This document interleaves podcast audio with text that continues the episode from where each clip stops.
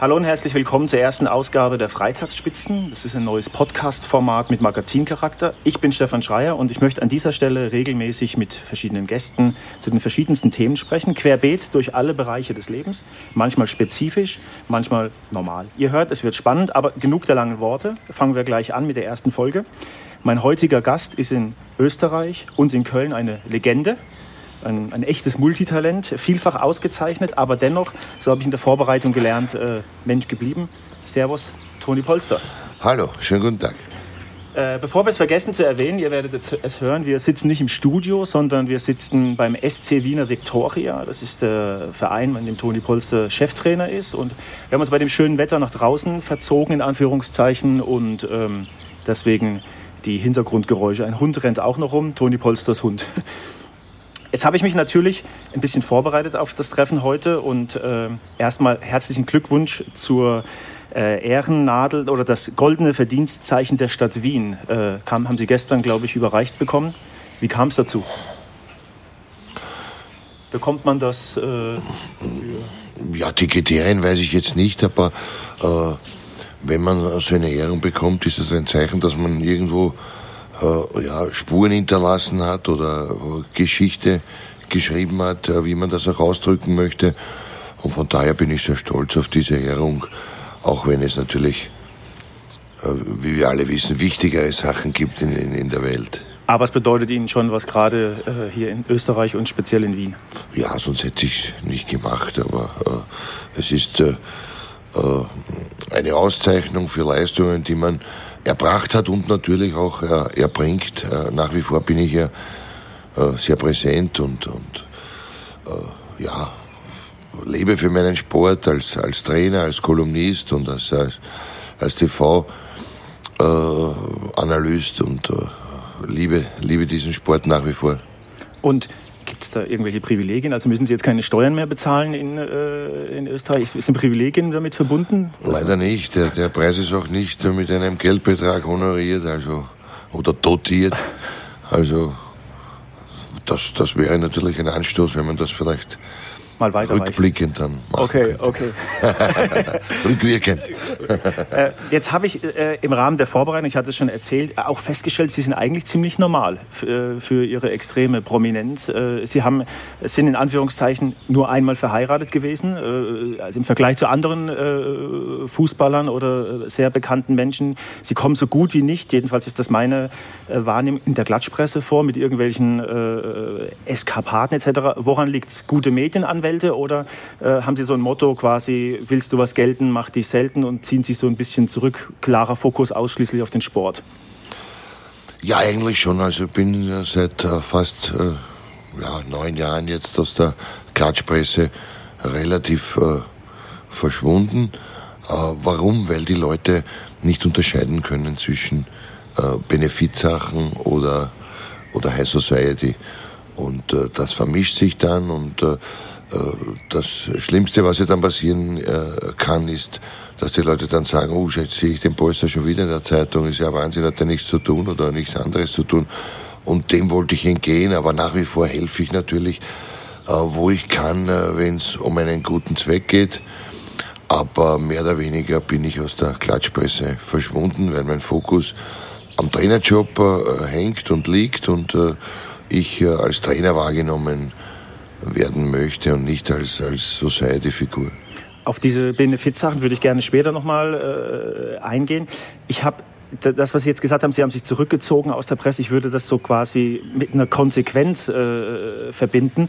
Und was ich mir die Frage gestellt habe, ist, ähm, Sie haben ja so eine, so, eine, so eine gewisse Konsequenz oder Hartnäckigkeit, die spiegelt sich so für mein Dafürhalten quasi überall in Ihrem Lebensweg wieder. Ob das jetzt bei diesem legendären Spiel gegen die DDR war, da gab es, glaube ich, im Vorfeld, hat man gesagt, Sie wären nicht fit, äh, etc. Sie sind dann eingewechselt worden, haben, glaube ich, drei Tore äh, gemacht, den Siegtreffer. Mm, ich habe von Beginn an schon gespielt. Oh, dann, Entschuldigung, äh, ja. schlecht vorbereitet. Ähm, aber auch später danach, bei, bei allen möglichen Stationen äh, im Management oder, oder als Trainer, ähm, haben Sie, haben Sie irgendwie ein, ein Wertekorsett oder so? Also Sie haben von sich aus ja nie das Handtuch geworfen, äh, obwohl es da auch üble Anfeindungen gab. Äh, Sie haben die Sachen immer durchgezogen. Ist das so? Ähm, Sie haben, glaube ich, in dem Interview auch mal gesagt, wenn Sie Leute mich äh, anfeinden, dann gehe ich raus und gleiche das durch Tore aus. Ja, grundsätzlich ist es so, dass man mir in, äh, in Österreich äh, wenig bis gar nichts zugetraut hat und äh, ich die Leute immer wieder überzeugen musste und es auch geschafft habe, die Leute zu überzeugen. Und das, was mir jetzt noch als letztes bleibt, ist die Leute als Trainer zu überzeugen. Das versuche ich, aber nicht, weil ich einen Rachefeldzug jetzt gegen irgendjemanden führe, sondern weil ich, wenn ich was mache, es anständig mache, ordentlich mache und äh, mich immer wundere, immer wieder wundere, warum Trainer in der Bundesliga äh, zum Zug kommen, die noch nichts gewonnen haben in ihrem Leben. Und ich habe ja doch den Umständen entsprechend in meiner Trainerkarriere auch schon so viel gewonnen, dass ich auch darauf stolz sein kann. Aber äh, ich mache den Trainerjob so lange, äh, bis ich keinen Spaß mehr dran habe. Und äh, deswegen bin ich noch immer Trainer bei der Wiener Viktoria mit ganzem Herzen.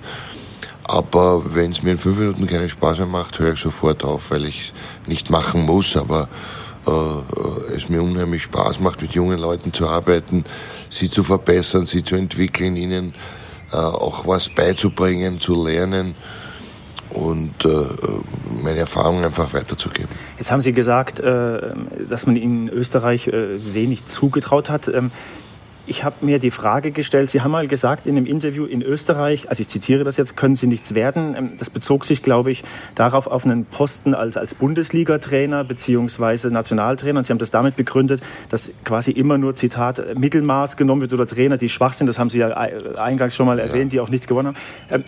Gab es da von Ihnen dann mal äh, den Gedanken, Sie sagen ja auch klar Ihre Meinung, Sie haben jetzt auch mal bei zum Beispiel äh, das Promi, die Promi-Kochshow mitgemacht, haben Sie sich manchmal gefragt, Mensch, hätte ich das nicht gemacht und vielleicht mal die Klappe gehalten, dann wäre es äh, äh, vielleicht was geworden oder ist das so wieder Ihrem äh, Naturell?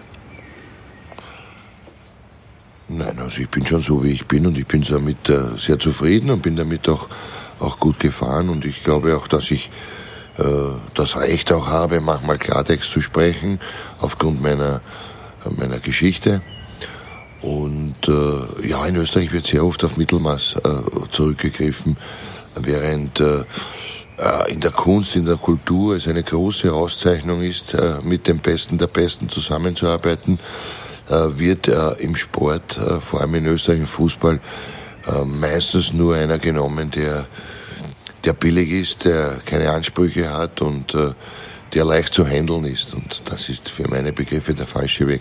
Also scheuen äh, die Vereine den, in Anführungszeichen, äh, Konflikt ist jetzt vielleicht ein hartes Wort, aber man möchte den einfachsten Weg gehen und möchte keinen haben, der auch mal klar Kante zeigt und sagt, Freunde, so läuft's nicht, äh, das muss anders werden. Nein, wir haben ja viele ehrenamtliche äh, Funktionäre und die sind die schlimmsten, weil die sind natürlich äh, die kriegen, sollten sie einen Toni Polster engagieren, ja kein, keine Sonne mehr.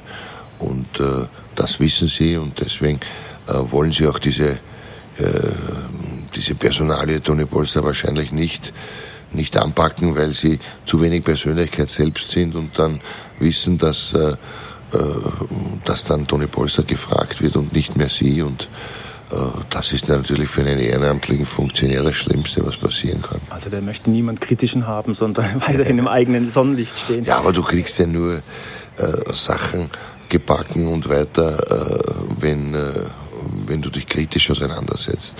Äh, nur dumme Menschen wollen ja nur Ja-Sager um sich.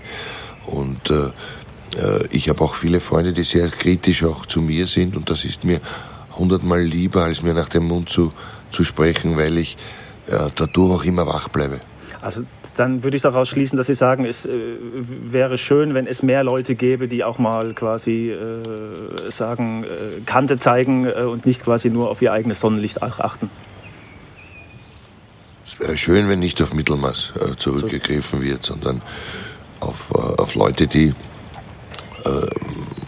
die viel erreicht haben, viel gezeigt haben und auch noch gewillt sind, äh, viel zu arbeiten, äh, auch nach der Karriere und sich nicht auf ihren Lorbeeren ausruhen und dazu zähle ich mich.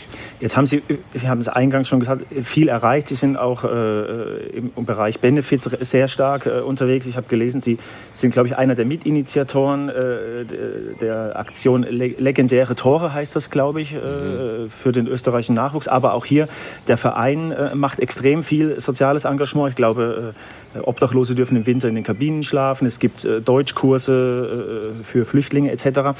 Ähm, muss der, der, der Fußball oder äh, da muss oder darf sich äh, man als Fußballverein, als äh, Fußballfunktionär, darf man sich politisch äußern? Muss man, das sich, muss man sich quasi einbringen mit all den Aktionen, die Sie jetzt hier oder der Verein auch machen? Ähm Nein, es ist kein Muss. Wir machen das ja auch freiwillig.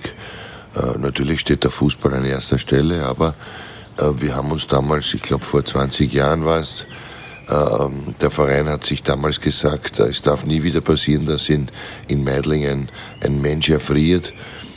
Äh, und aufgrund eines Todesfalls vor 20 Jahren äh, hat der Verein dieses äh, Projekt gestartet und seitdem ist auch nichts mehr passiert. Es ist niemand mehr gestorben und wir sind da, da ganz stolz drauf. Natürlich in Zusammenarbeit mit anderen karikativen Einrichtungen und wenn diese im Winter befüllt sind, nehmen wir äh, Leute auf, die auf der Straße wohnen und äh, die natürlich auch äh, viele Probleme haben, weil wenn du keinen Wohnort hast, kannst du auch keine Arbeit annehmen.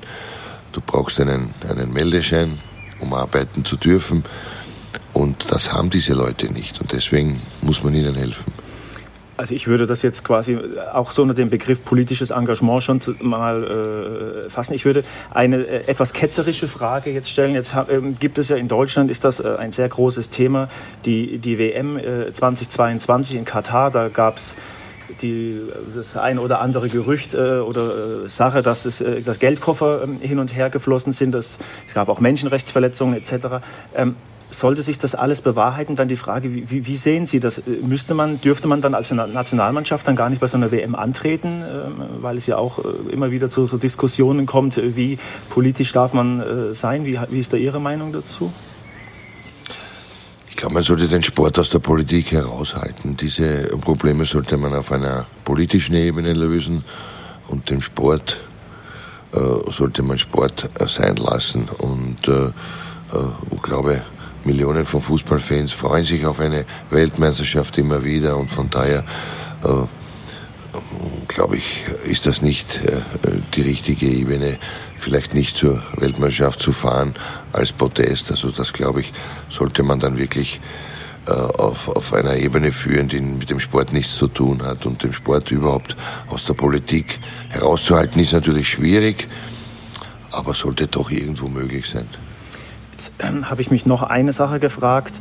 Ähm, man hat so äh, immer wieder das Gefühl, dass das The beim, beim Thema Fußball äh, quasi, das Spiel findet natürlich auf dem, auf, dem Platz äh, äh, statt, aber zunehmend herum das Thema äh, Merchandising, Sponsoring äh, oder das sonstige Business drumherum, so nenne ich das jetzt mal, gewinnt immer mehr äh, an, an, Wichtigkeit, weil damit auch extrem viel Geld äh, verdient wird. Ähm, also wie, wie, bewerten Sie diese Bewertung? Ich will jetzt gar nicht so in diese Richtung gehen, ob jetzt ein Dietmar Hopp einen Verein unterstützen darf oder nicht. Also haben Sie so das Gefühl, da gibt es eine gewisse Entkopplung und dass das in eine falsche Richtung läuft? Oder ähm, als Trainer befassen Sie sich ja da auch? Äh ja, also äh, natürlich äh, lieben diese die Fans äh, Vereine mit Tradition, die jahrelang äh, äh, sich ein, ein Fundament aufgebaut haben und eine Basis. Aber ich glaube trotzdem ist es wichtig, dass Leute wie Mateschitz oder Hopp in den Fußball investieren. Ich glaube, das gibt dem Fußball äh, viele, viele gute Impulse und äh, man sollte da schon, glaube ich, die Kirche auch im Dorf lassen, denn äh, auch, auch, auch Bayern mit ihren Sponsoren und so weiter haben, machen da ja keine Unterschiede, glaube ich. Also von daher sind Geldgeber im Fußball wichtig und ich glaube, dass äh, Vereine wie gerade wie Salzburg und, und oder Red Bull Leipzig vorgezeigt haben, dass es mit richtig guter Arbeit, äh, Basisarbeit auch, äh, auch, dass man viel bewegen kann. Und ich, ich sehe das nicht so kritisch. Also ich bin eher froh darüber, weil der Fußball dadurch besser wird und qualitativ auf eine andere Ebene gehoben wird. Sie haben es schon ähm, gesagt, also der Fußball wird besser und auf eine andere Ebene gehoben. Sie haben die Bayern genannt, äh, Red Bull äh, Leipzig. Ähm, jetzt zieht ja immer mehr auch das Thema über Begriff Digitalisierung äh, quasi in den Fußball ein. Also es gibt mit Big Data äh, oder, oder Virtual Reality werden, werden Spieler quasi äh, versucht, noch besser zu optimieren, Laufwege etc. Also was halten Sie persönlich von diesen Neuerungen? Also braucht das äh, der Fußball oder ist quasi die gute alte Trainersache immer noch äh, das Beste. Also brauchen wir diese Neuerungen? Ja, wir brauchen ein bisschen Kontrolle, wir brauchen ein bisschen Übersicht. Aber äh, wissen Sie, was das Schöne am Fußball ist, dass wenn einer sechs Kilometer läuft und das mit Hirn und intelligent, äh, ist das oft besser, als wenn einer, ein Spieler zwölf Kilometer läuft ohne Hirn. Und äh, äh, von daher ist es das Schöne am Fußball, dass nicht immer der, der am meisten läuft äh, oder äh, am meisten Ballbesitz hat, auch gewinnen muss. Und deswegen lieben wir alle den Fußball, glaube ich. Äh, an die Digitalisierung schließt sich auch äh, eine Frage von mir ganz persönlich an. Wie digital ist Toni Polster unterwegs? Also ich sehe, Sie haben ein äh, Smartphone, auch ein recht großes. nutzen Sie das alles in alle sozialen Netzwerken und geben überall Ihren Kommentar dazu ab?